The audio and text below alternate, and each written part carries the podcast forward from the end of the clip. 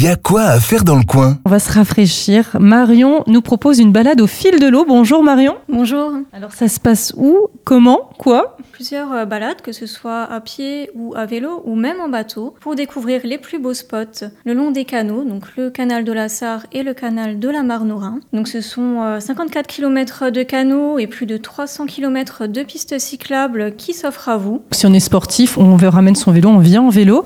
Alors on peut même louer les vélos. Hein. On a plusieurs euh, prestataires qui louent les vélos euh, le long des canaux d'ailleurs, si vous n'avez pas euh, votre moyen de locomotion. Donc on peut découvrir donc, la grande écluse de Réchicourt-le-Château, avec l'ancienne cité de Bataville. Il y a également la jonction des canaux, donc du canal de la Marne Rhin et celui de la Sarre, au niveau de Gondrexange.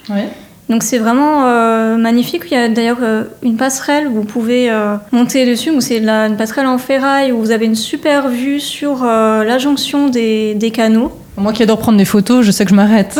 ah oui, bien sûr, là il y a des grandes étendues d'eau et, de forêt, c'est magnifique. Et autre lieu incontournable aussi de cette balade? Voilà, donc il y a aussi le lieu dit des Trois Ponts qui est remarquable par le, le fait que le canal de la Sarre sépare l'étang du stock euh, en deux parties.